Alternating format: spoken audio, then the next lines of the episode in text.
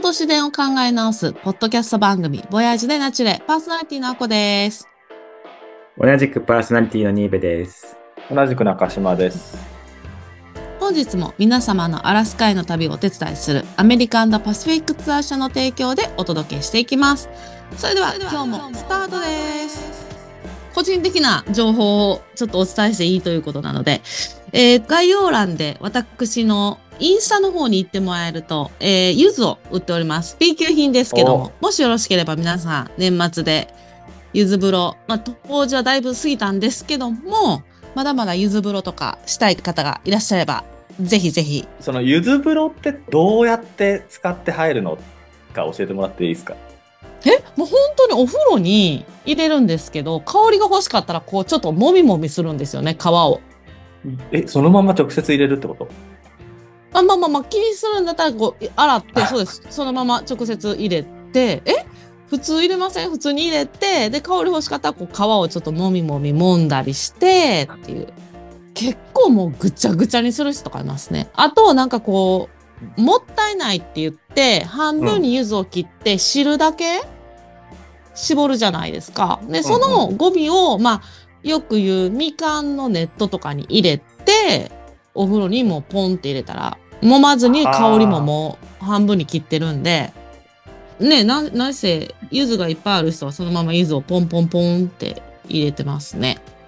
なるほどなるほまあ結構ポカポカするので。あこちゃんちのゆずで、やりましたか？おゆず湯もやったんだけど、ど。いいな、うんうんりんごとゆずのジャム作った。へえ、リンゴと、リンゴを入れるんですか？そう。美味しえそこの、この季節絶対あるから、う。はいは去年も一昨年も多分作ったと思うんだけど、今年は子供たちと気に入って毎朝食べてるよ。あ、そうなんですか？お。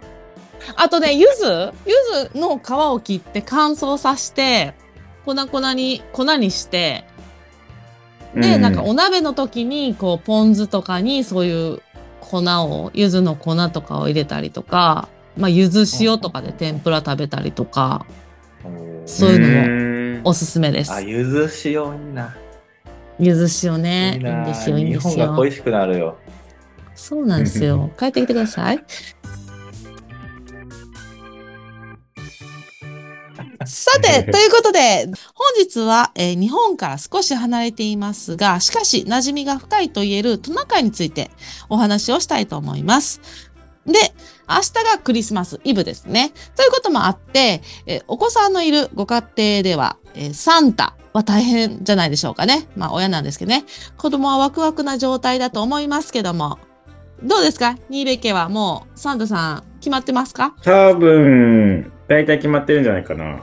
あの、我が家はあれですね。もうサンタはブラックフライデーまでにっていうふうには伝えてて。ああ、なるほどね。もう絶対に内容を変えたらダメだよって言いながらやってますね。えーまあどこでね、おもちゃを仕入れてくるのかね。わかんないですよね。情報ね。あれですね。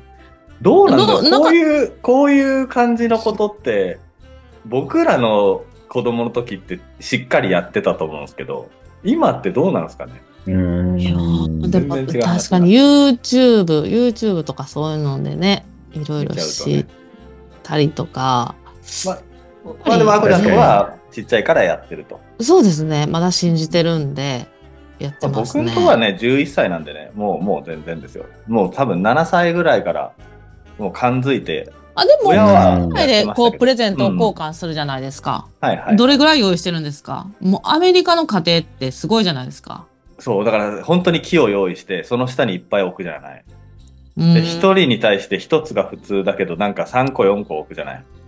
あそうそうそあ、確かに。が、あのね、アメリカに出た時は、もうクリスマスが、クリスマス前が憂鬱でしたね。プレゼントが、もう本当に、う。うん。本当に選ぶのが大変で。うんまあそういうことです。はい。そうですか。さあ、ということで、えー、まあ話はまた戻りますけども、まあサンタさん、サンタさんですけども、え、Google で、えっと、サンタ追跡みたいな、あるの知ってますか、いや知らない。あれ毎年見てるんですけど、あ、知らないですか？なんかね、ええーと、何時からか忘れたんですけど、で、大体何時ぐらいに、こう、サンタさんが日本に届くか、みたいな感じで。うんやってるんですよね。まあ、それを見ながら、あ、サンタさん来た、みたいな。に、一回日本に着いたから、で今からいろいろ、今からまだプレゼント配り出すから、早く寝よう、みたいな感じで寝たりしてるんですけども、うんえーまあ、その時になんですけど、サンタさんって絶対に空飛べずに鹿、あ、間違えた、トナカイ使うじゃないですか。はいはい馬じゃなくてトナカイじゃないですか。空飛べんのやったら別に絨毯でも瞬間移動でもいいのになぜわざわざトナカイが出てくるのか。これあの調べていくとそのある一人の詩人が書いたその詩の中にね描かれている情景の中でそれがあのその人がね想像を膨らまして書いたストーリーなわけですけどこのサンタがそれに乗って、でトナカイがそれを弾いてるっていうシーンが出てくるんですけど、まあ、それってなんでそうなってるかって言っちゃうと結局詩人が想像の名を膨ら膨らましてでトナカイとかあの、まあ、サンタってサンタクロースってセント・ニコラウスから来てるんですけど名前がね。でそれってあの北欧の方がトナカイもサンタも発祥で、まあ、そっちの方のことに詳しい詩人、まあ、この人ニューヨーク出身の人なんですけどアメリカのね。ですけどその人が想像を膨らましてそういう情景を描いたっていうのがもうあのそもそものこう発端だとされてます。これちなみにえ諸説ありなんで、うん、あ、でもいつぐらいなんですか？えっと1823年に書いたあのクレメント・ムーアっていう人が書いた「セント・ニコラウスからの訪問」っていう詩と「えっと The Night Before Christmas」なんで、まあ、クリスマスイブっていうタイトルの、まあ、2つの詩があるんですけど、まあ、これが始まりっていうふうにされてるんですよね。そう思ったらすごいですよね。江戸時代にそんな空飛ぶ。そうだから日本に住んでるからね日本っていきなりガラッと変わったからそう思うと思うけど確かに江戸っていうとめっちゃ昔っていうイメージあるよね。ありますね。うん。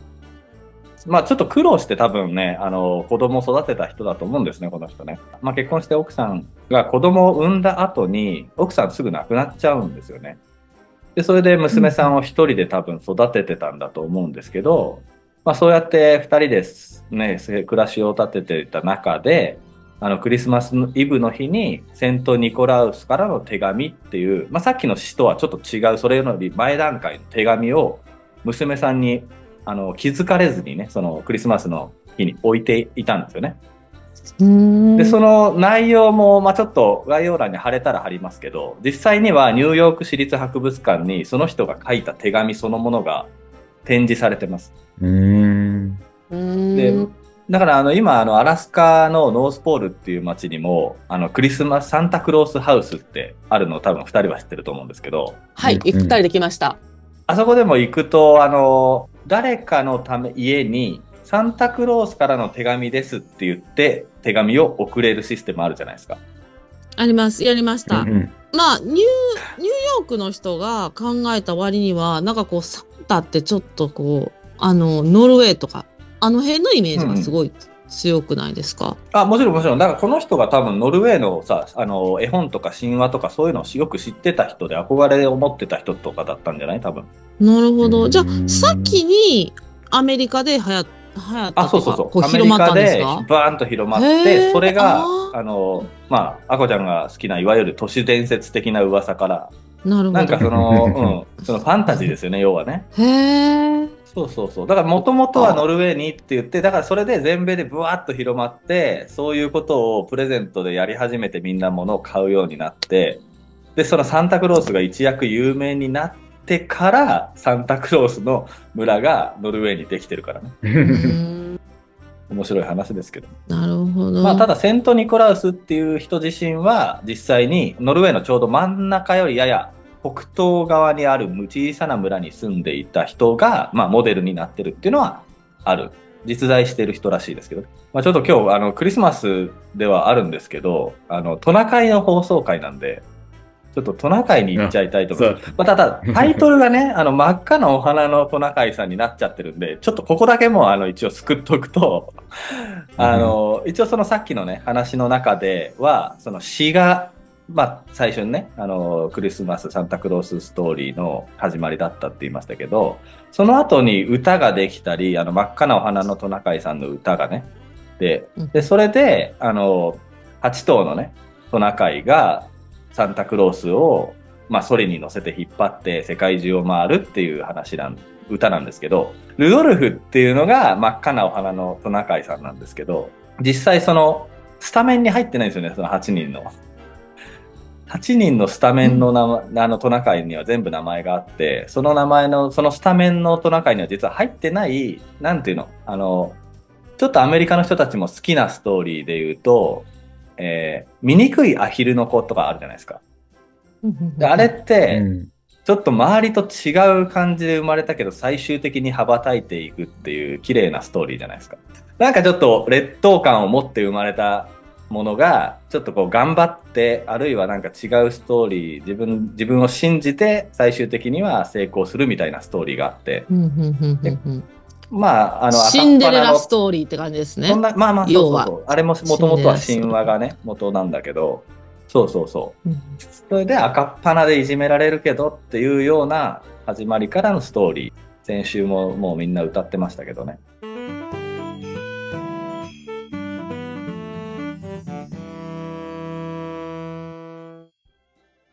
っていくと、まあせっかくクリスマスなんで、そのトナカイのことを知っておくと、また見え方変わるかなというのもありますけどね。はじめに雑学的なところちょっとだけ話しておきますと、まあトナカイっていうのは鹿の仲間ですが、日本にはいなくて、で、大抵あの北極圏付近に多く生息していますね。で、あの、お客さんから僕あのよく、まあガイドやっててですけど、質問で、あの、英語だとレインディアとか言われてるトナカイ、まあアラスカだとこれカリブーって言われてますけど、日本にいないのになんで日本語だとトナカイっていう名前で言われてるんですかっていう質問結構あるんですよね。あれ日本語じゃないって知ってました？え？まあ日本語になっちゃってますけど。もともとはアイヌ語です、アイヌ語。はあえーそうなんです。あトナカイって実はね、そう、日本語だとアメリカオオツノジカっていう正式な名称がある。ってことは昔はいてたってことですか？トナカイそのアイヌお語ってそう、で絶対そう思うじゃないですか。ですけど、うん北海道、まあ北海道がアイヌの、ね、アイヌモシリですけど、アイヌモシリにもトナカイっていうのはいなかったんですよ。で、うんアイヌっていう人たちを見てみると、民族的にはカラフトに住んでる人たちと似た言語を使ってるんですね、実は。ううんん。そうそうそう。なんで先住民の人たちの間で使われていた言葉でアイヌの人たちもこの言葉を持っていたと。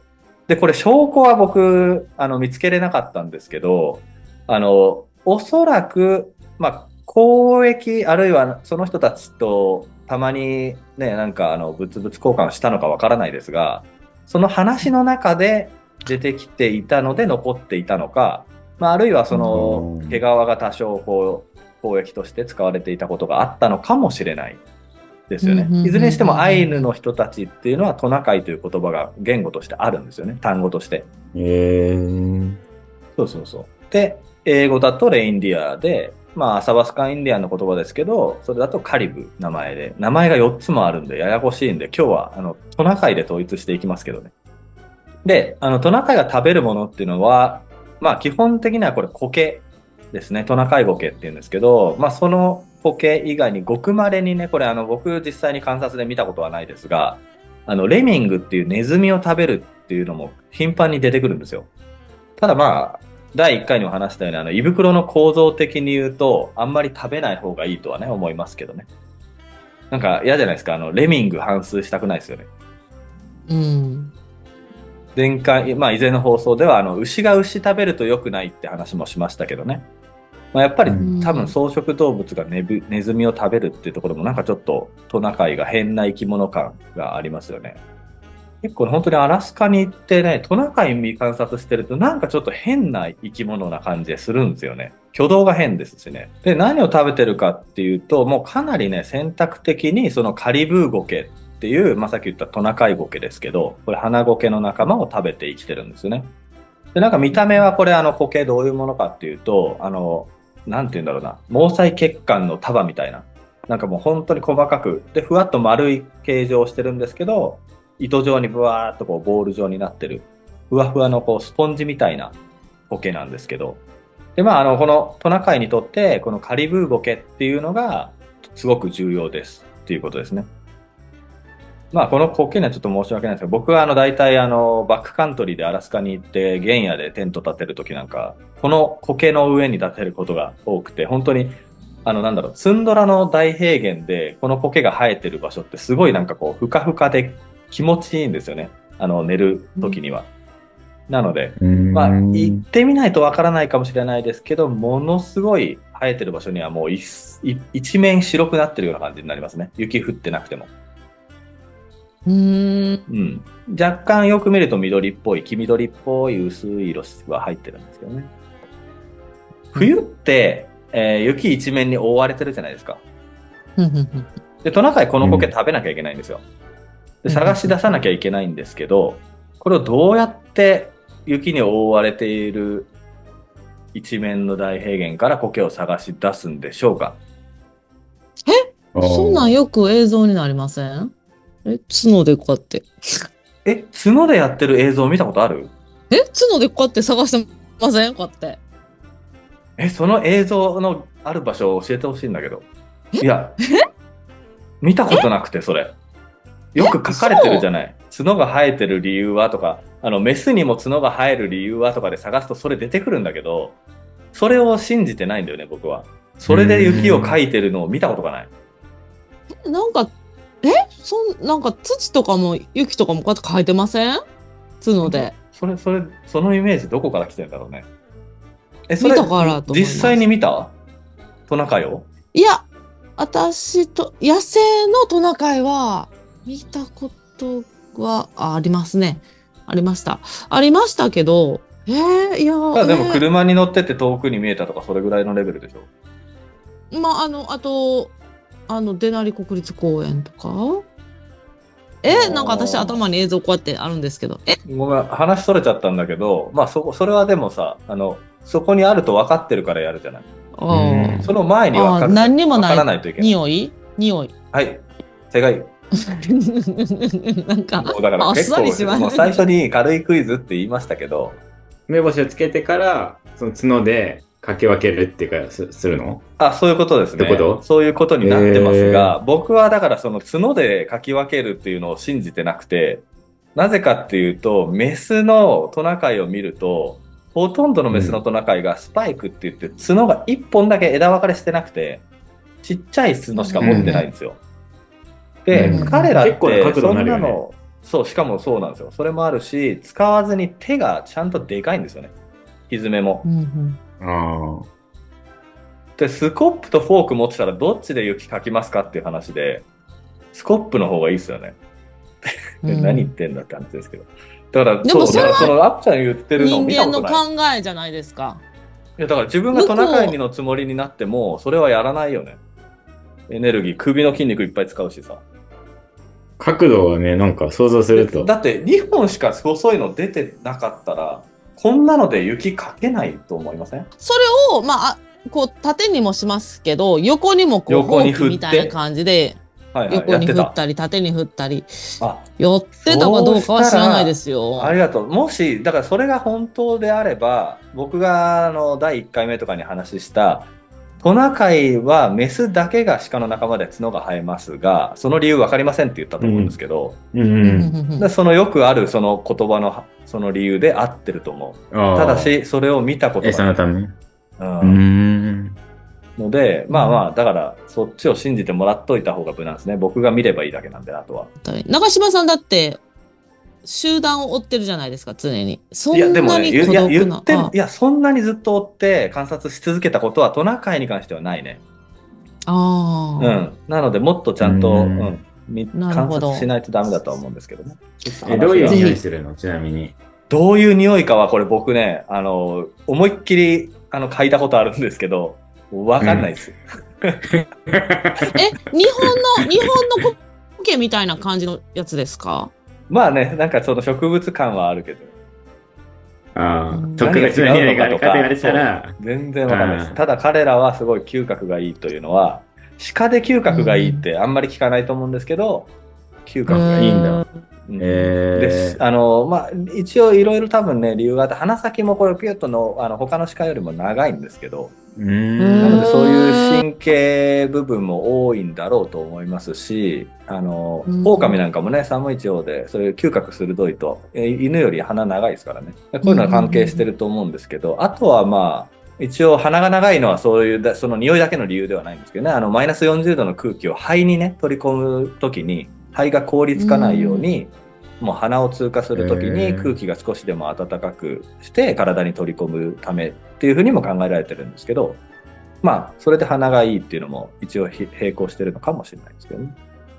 あともう一つ言ってみると、うん。トナカイが生息する北極圏には、あの、夏の間、まあ、これ二人とも知ってると思うんですけど、半端じゃない数の蚊が発生しますよね。で、それで蚊に刺されて、憔悴しきって死んでしまうトナカイもいるっていう話よく聞くんですけど、うーん。それぐらいの蚊がねう、ん発生する初夏。ある方法を使って、トナカイはこの蚊の大大群から身を守るんですけれども、その対策とは何でしょうか、ちょっとさっきより難しいと思います。はい。この簡単じゃないですか。お？サバンナの動物とかもやってるやつちゃいません？ニーベさんわかります？ニーベさんさっき答えてください。私これもう当てちゃうんで。また言ったそれ。これサバンナの動物もやりますもんね。いや、やんないね。じゃあミントとかそういうハーブ系の草を見つけて、そこで体こするみたいな。いいね、答えは。なんかなかなかそういうことしそうだよね、動物って。まあ、それは違います。でしょ？うんはい。違うんかい。いいね、答えは特に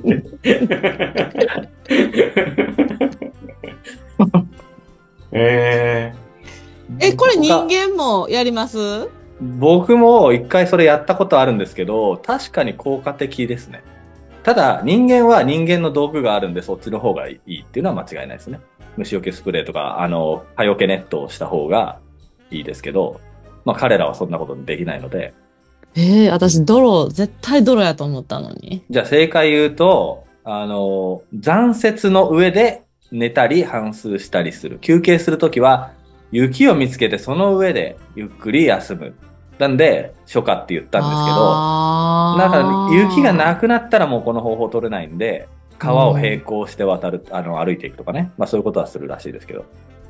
うーん。水に入るとさすがにね、蚊も来れないですけど。まあでも逆にね、水の近くに出ちゃうと蚊は多いですけどね。うんー、そうだよね。水場はそうなん水ぐらいしかね思い込まない。そううんそう。だから雪なんだ。彼ら、本当に天敵はね、あの、狼と人だけじゃなくて、蚊も天敵ですよ、本当に。いうんアラスカの川、尋常じゃないですからね。本当にいや。本当に死んじゃうのいるんだ。本当に死んじゃう。これ見てみたい。まあ、見てみたいというのはちょっとね、あの、かわいそうだけど。その、でも、ものすごく噛ま噛まれて死んじゃうってことですよね。血を吸い取られすぎてし、あの、もう、あとはもう、あの、なんだっけな、えっと、精神的にって、あの、トナカイに精神があるかどうかは別にして、あの、もう、発狂して狂っちゃうらしい。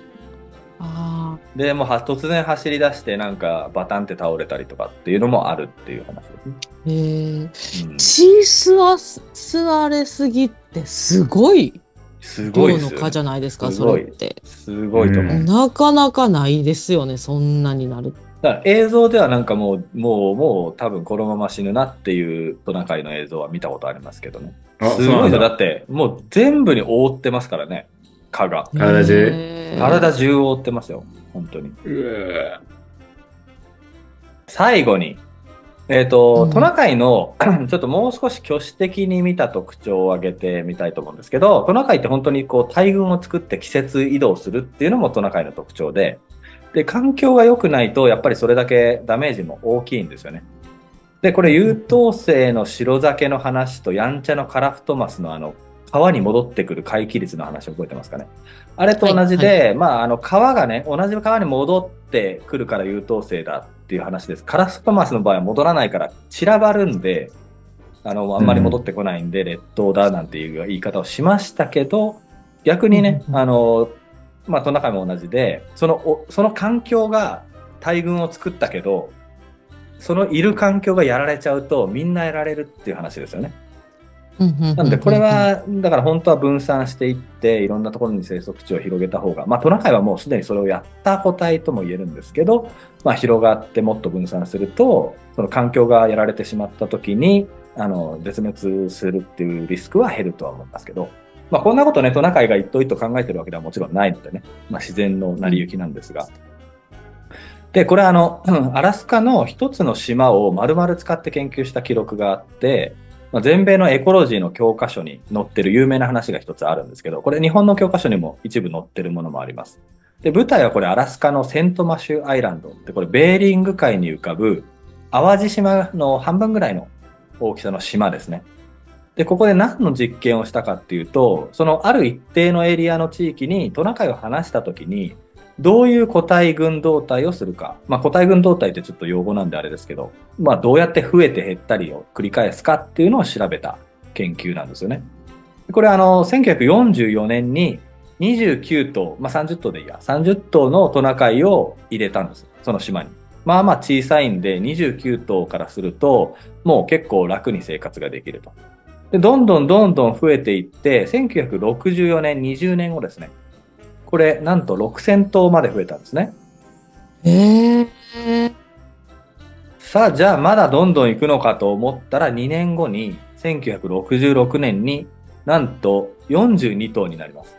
これがいわゆるブームバストっていう、あの、もうなんだろうな、これ島だけじゃなくて大陸でも言える、大きく言えば言えることなんですけど、この実験によって、あの、生物、動物っていうのはこういう動きをするんだなっていうことが分かった。これ、どんどん増えていったのは、なんで増えたかっていうと、その、食べるものがいっぱいあったっていうことと、天敵がいない島だったっていうことが条件ですね。うん、で、なんでじゃあガクーンと死んでしま、あの、しまったかっていうと、食べ尽くしてたんですね。島の植物を。苔ですけど、トナカイの場合はね。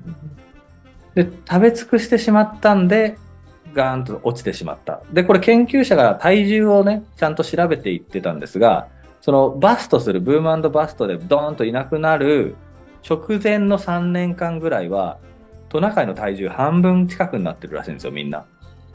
だから、どんどんどんどん体小さくなったり、もうあの食べたくても食べれない個体っていうのは、なんとか生きてたのが最後の5年間ぐらいだと思うんですよね、おそらくね。で、一気に42頭にで結局42頭って最初の数字とほぼ同じぐらいに戻ったっていう話ですね。まあ、こういうことが起こるってことで、これ北っぽい、あの、北に住んでる動物っぽい、あの、動きだなって僕は見てると思うんですけど、結構そういうね、あの、カンジキウサギだとか、トナカイ、あの、リンクスだとかね、大山猫とか。まあ、そういうのも北に生きている、その環境がかなりこう、なんだろう、センシティブな環境に生きてる動物たちっていうのは、こういう動態を結構繰り返しますね。で、実はまあ、これね、もうここで終わりますけど、トナカイの回でも本当に、これトナカイでちょっと10回ぐらいテーマやりたいぐらいなんですけど、いつかね、その今、あの、ウエスタンアークティックっていう、そのアラスカにいるトナカイの群れが急激に減っていて、うん、これアラスカの全体では、この一つの群れだけで2003年に49万頭いたんですよ。49万ね。で、これが今、16万4千頭に減っていて、で、これ、もし、あの、原因が温暖化によるトナカイゴケの死滅だとすると、やばいっていう話になってるんですね、今、実はアラスカでは。うんまあ、だこういうのを一回僕調べ上げて、ちょっとまとめて他のガイドさんが使えるようにもしときたいんですけど、いかんせんこのポッドキャストでの需要はかなり低いので、どうしたもんかとは思ってるんですけどね。まあ、めちゃめちゃ面白いけどね。そうなんですよね。僕らはね、話したら、アラスカ好きな人とかはね、絶対面白いと思うんですけど、これはちょっとね、あんまりもしかしたら、どうなんだろう。一回やってみても面白いかもしれないですよね、でも。うん。うん。ちょっと全、このアラスカのトナカイの群れの歴史と変動と人との関わりを調べたいんですよね。面白そうぼだ。んやりとは掴んでるんですけど、他のカナダからね、入ってきて移動して、アラスカとカナダを行き来してるポーキュパイントナカイ群っていうのが、まあ最大のね、あの、トナカイの群れでしたけど、まあまあそういへう、ーあの、トナカイの、あの、動きっていうのはね、興味深いんですけど、まあクリスマスということで、そのトナカイの話をしましたけど、ちょっとこう、なんだろう、リアルなトナカイの 話。クリスマスのトナカイは、あれはあの、ファンタジックな話でしたけどね。まあちょっとそういうのも行き来するのも面白いんじゃないかなと思いました。ということで、以上です。はい。あの、ちょっとすいません。別で、先住民のサーミーってネイティブアメリカンですか？